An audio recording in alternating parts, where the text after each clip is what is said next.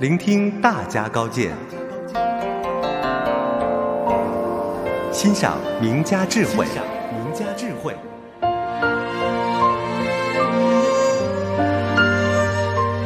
有力量、有价值的对话，听大家怎么说。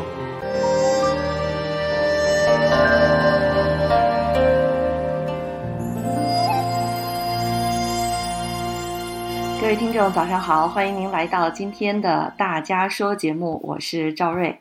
在今天的节目当中呢，为大家远道从台湾邀请到了一个好朋友，她是一个非常热爱冥想的女生。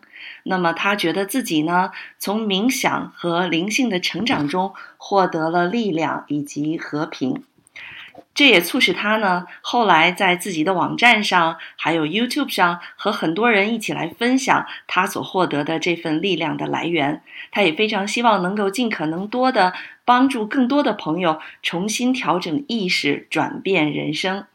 那么这个好朋友呢，他的名字叫做雅蒂斯，他曾经在呃台湾开设过灵性工作坊。他非常喜欢灵性和潜意识的语言，那么他也有过十几年的呃参与或者是进行灵性工作的经验，包括这个工作坊冥想啊、学习 NLP 啊、量子催眠啊、理解潜意识语言啊等等的这些。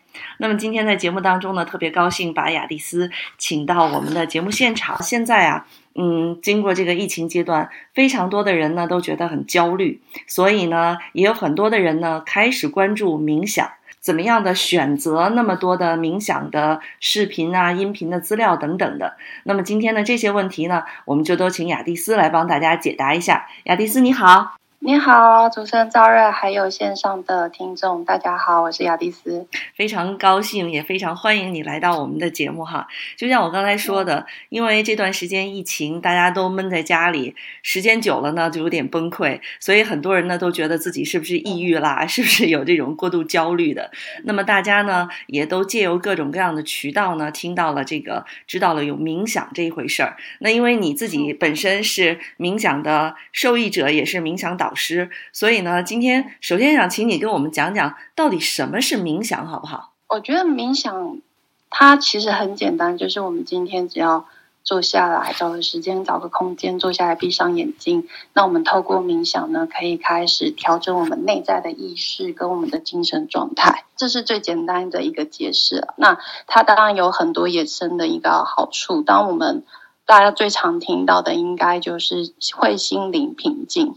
这是最基本的可以做到的。当你觉得头脑非常混乱，然后情绪上有波动的时候，很多人这时候就想到冥想这样的一个工具。嗯，那么呃，冥想是不是只适合那种，就是像你讲的，当我头脑有波动，或者是我情绪不稳定的时候，我做冥想？那如果比如说我现在觉得很安静了，或者我自己觉得状态良好，我还需要吗？安静跟状态良好，这是还是需要的，因为我刚才讲的是最基础，大家会接触到冥想或开始冥想的一个动机嘛。嗯，那当然呢，我们如果要更进阶的去做到心灵成长，冥想它是可以做到更深入的，它可以进去调整我们内在的限制性信念，可以跟我们的潜意识沟通。那当我们跟潜意识沟通之后，我们内在会开始松动，我们有一些的。心性跟状态呢，它会做调整。那一旦调整，呃，因为心灵成长这边有一个很重要的，嗯，应该说概念，把一个法则分享给大家，就是你的信念呢会影响到你的实相。如果今天你内在的信念、内在很多规矩吧。可以称它是一种规矩，嗯，非常混乱、混淆的时候，其实我们的人生也会变得很混乱。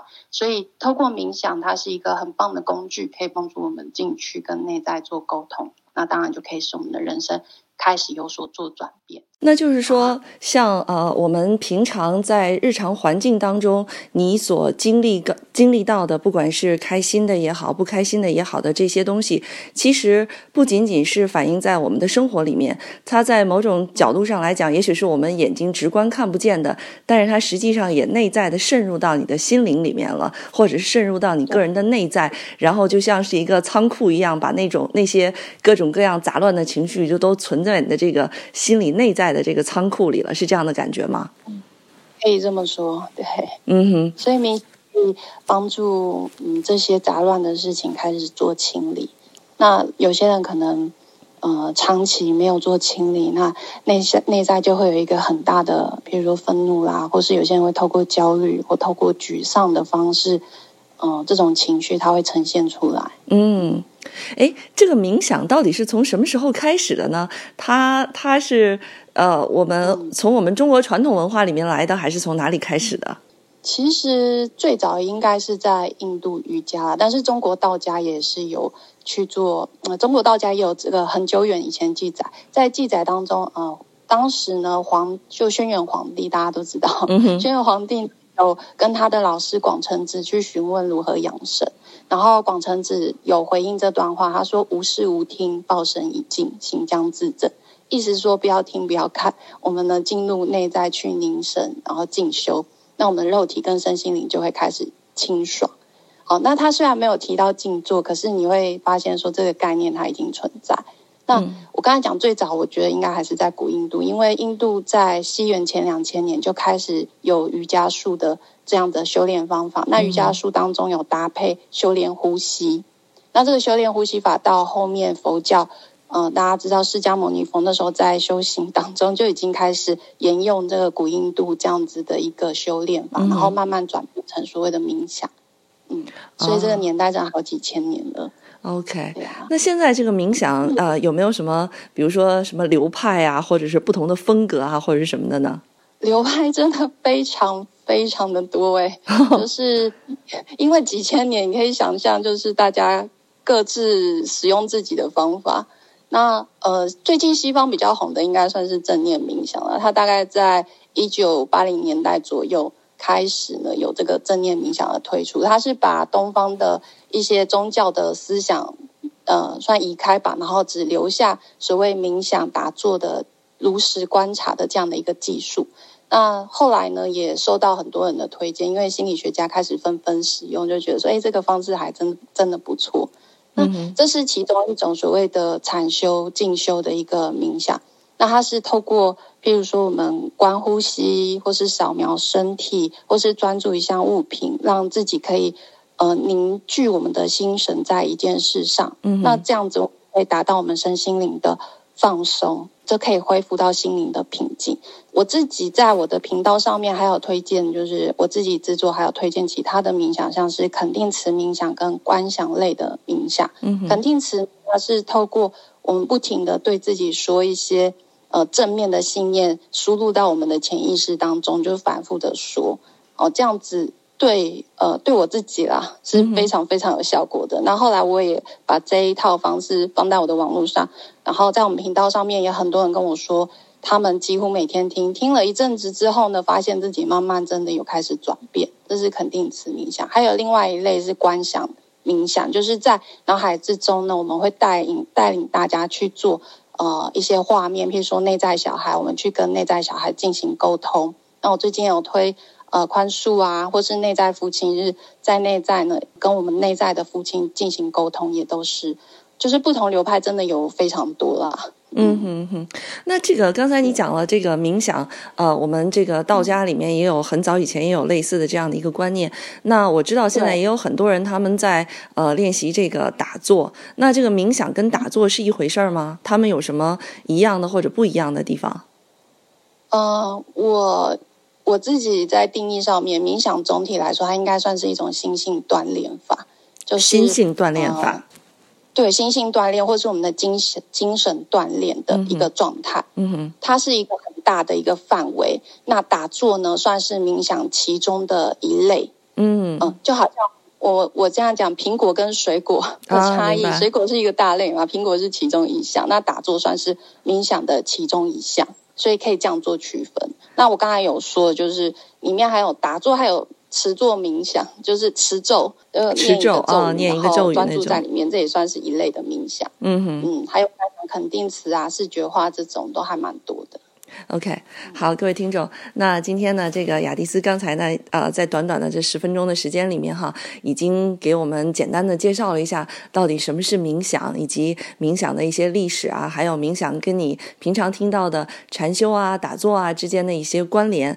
那接下来呢，我们先稍微的休息一下，广告回来之后呢，我们再来请雅迪斯给我们聊一聊哈，我们到底应该怎么样进行冥想？既然刚才雅迪斯说了，这个冥想有非常非常多的流派，有非常非常多不同的方式，毕竟也是流传了上千年的东西。那么我们怎么样？是不是每一种冥想的方式都适合你自己？或者是说你怎么样根据你自己的问题选择一个适合你的冥想的流派也好，或者是方式也好？我们先稍微的休息一下，广告之后马上回来。各位听众您好，欢迎您回到 AM 一三零零中文广播电台，我是赵瑞。您现在收听到的节目呢是大家说。那么接下来，呃，我想问问，冥想之后到底能够给我们带来一些什么样的好处呢？雅迪斯，你自己，我相信你，你做了冥想十多年了，你应该有非常多亲身的体会吧？亲身体会，呃，我觉得冥想第一个还是心灵平静啦。当我们内心混乱的时候，冥想它可以透过。我刚才讲一开始讲的这个静坐的方式，让自己可以平静下来。我这边可以分享一个禅师的故事。我之前看到，我觉得还蛮符合这个状态。他说，他有一天他在呃网络上新闻看到发生了一个战争，然后战争当中呢，军队用呃炸弹轰炸了城市，那在这之中很多人民都受伤。可能经济也经济状况也没了，家庭也没了，然后自己也身受重伤。这样的情境之下，那禅师看到他他们发生这样的事，感到非常的愤怒。那在这当下呢，他发现说：“哇，原来我自己现在是那么愤怒，而且在这个愤怒状态下，他无法去做任何的其他的事情，然后对整件事情也没有帮助。”嗯，所以他这时候呢就。分享说，他觉得人应该要有一个能力去学习承接自己这些内心的混乱，啊，譬如说他是愤怒，这样子呢，他才能做出更好的回应。所以这时候禅师开始找一个地方就坐下来，然后透过自己练习的有关呼吸的静坐冥想，然后他将愤怒的注意力呢转移到呼吸上。那透过这样子一阵子呢，他的心灵开始逐渐。变得平静，嗯，这是第一种状态哈。那第二种，我刚才讲说，呃，这是属于打坐静坐的。那我们还有清理内在限制性信念，我觉得这也非常重要，因为我们人生真的有很多的限制性信念会阻碍我们的状态。限制性信念，嗯，就是说你自己给你自己的一个限制是吗？你自己给你自己的一个束缚。对对，那还其实大家。多多少少都有诶，呃，例如呢，有很多，我觉得最基本的、最基本的就是爱自己。其实我很多听众呢，他们是认为自己不值得被爱的，嗯，他们时常会否定自己，呃，譬如说今天工作做不好，否开始否定自己，贬低自己，说自己是没有能力的，或是自己是不值得被关注的，不值得被肯定的，因为自己或是自己没有钱，很多。听懂这个问题，就是觉得说我自己是一个没有没有像电视上看到那些人那么富有的时候，他就会开始贬低自己。呃，我是一个很糟糕的人，因为我没有钱。对他们会有找很多很多种外在的一些条件，然后来限制自己，让自己不能快乐。就是我的听众呢，他会。他有跟我分享了，就是他在一次一次聆听我的冥想当中，他看到更多自我限制的一个状态。譬如说呢，他有多么不接受自己，然后他有他其他知道要爱自己，可是他不明白自己要如何去爱自己。其实还蛮多人有这种困扰，就是电视上一直常常告诉我们说要去爱自己啊，可是真的要进到内在去爱自己的时候，就一片空白，一片空白，因为从小到大真的没有人教导他。呃，在精神上如何去调节，然后如何去爱自己？对，也有听众跟我说，当他情绪烦躁的时候，他就会打开冥想，然后来陪伴他度过这样的情绪状态。那当这个情绪状态度过之后，他会有一个很大的勇气去接纳此刻当下的自己。嗯哼，所以其实还蛮不错。然后也有人他是就像呃，有人会做早上的感恩冥想。嗯，早上感恩冥想，他觉得花了八分钟、十分钟坐下来，聆听这个冥想，接下来一整天呢，他都感觉自己非常的顺畅，因为在冥想当中，我会给一些正向的呃意图、正向的一些信念，帮助他在这一整天当中可以专注在这一件思想上。如果通常啦，如果我们起床就慌慌张张的，然后开始工作的时候，我们内在意识没有做设定，那接下来一整天有时候真的是看运气，有时候会很很顺利，有时候会不顺利。但是如果透过对透过早上有做这个冥想，在这一整天之中，你比较内在会自动导航到一个比较正向的一个状态。那我也有更多的朋友，他呃，听众朋友，他是晚上白天很忙，然后晚上就失眠，就是，失眠、郁沮丧这种这种状态也很多。然后很多人跟我分享说，透过聆听冥想，透过引导，慢慢的他的心灵可以放松下来，然后晚上可以更好睡。嗯。嗯，这也是一个很实际的 一个帮助，对啊。是的，是的。其实我觉得，像像你刚才举的这几种例子哈，你你一边在说的时候，我就一边在对号入座。其实，在我身上，呃，大家都是人嘛，在我身上这些事情都是有发生的。那既然刚才我们说了有这么多的这个好处哈，那我就想到一句话，你看，想到一件事情，你看你的那些冥想录音哈，呃，里面都是在说话的。我听你的冥想录音，呃，那个感觉。就好像是一个朋友在我耳边一直在跟我说话，所以那我想可能很多朋友也都会想，你这个冥想里面说的话到底是跟谁说的呢？我的意思是，你到底是跟一个主观意识的我说的，你还是在跟一个潜意我的潜意识在说话呢？到底谁是你的听众呢？其实是两个都是，两个都是，嗯哼，呃，应该说前面我是对主观意识的我在说话，嗯哼，然后到。嗯，因为到差不多时间，我们大概大概经过一阵子嘛，经过放松啊，一些呃扫描身体的一些状态，慢慢的呢，会让我们的意识逐渐的放松下来。这时候潜意识才会开始开始露出来，开始呃可以接触到比较容易接触到外面的一些想法跟声音。然后所以到后面，我是针对潜意识在讲的。在网上，老实说，有非常非常多各式各样的引导。那如果如果是我们的话，我们应该怎么样才能够给自己选择一个适合自己的冥想导引呢？就是我觉得分三个方向。第一个就是自己的意愿，因为一个人有强烈的意愿的时候，他的潜意识是最开放的，嗯，最最容易融入。冥想的给给予他的东西，嗯哼，呃，像我有个记，我讲一个比较小众的记忆力冥想，嗯，那有一些考生他听完之后就觉得哇，好有帮助，可是没有考试的人听完之后就觉得这什么东西，就是很没有感觉，他觉得哦，内在好像有一点，甚至会有一点排斥跟抗拒，所以导致他后面的呃想法，后面的冥想他是做不下去的。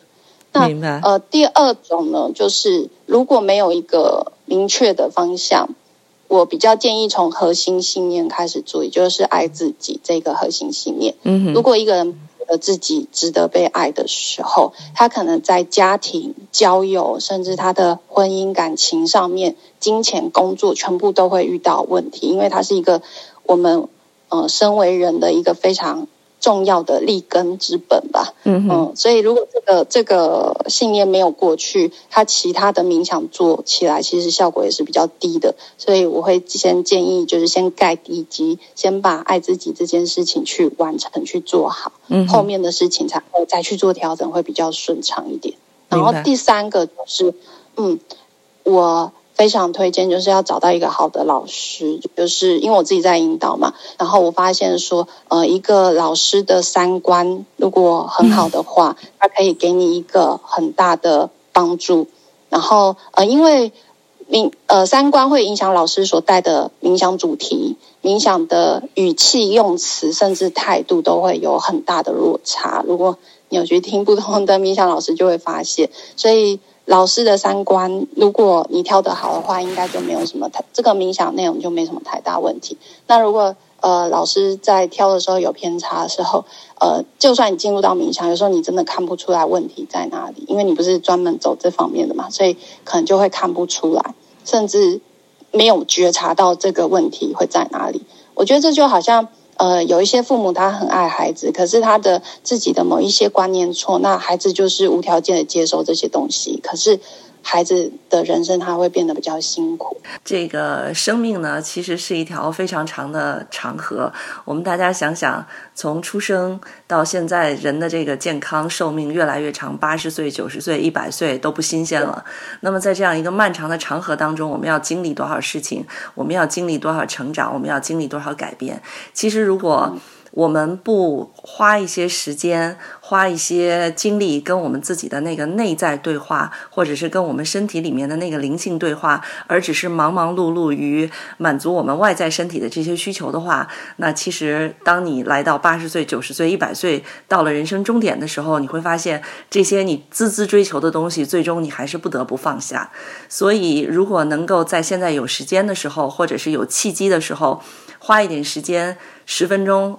十五分钟开始，也许慢慢的，你开始更多的精力，或者是更多的关爱，给内在的那个真正的。真正有需要的你自己，那么也许那才是一个真正长久的生命之路。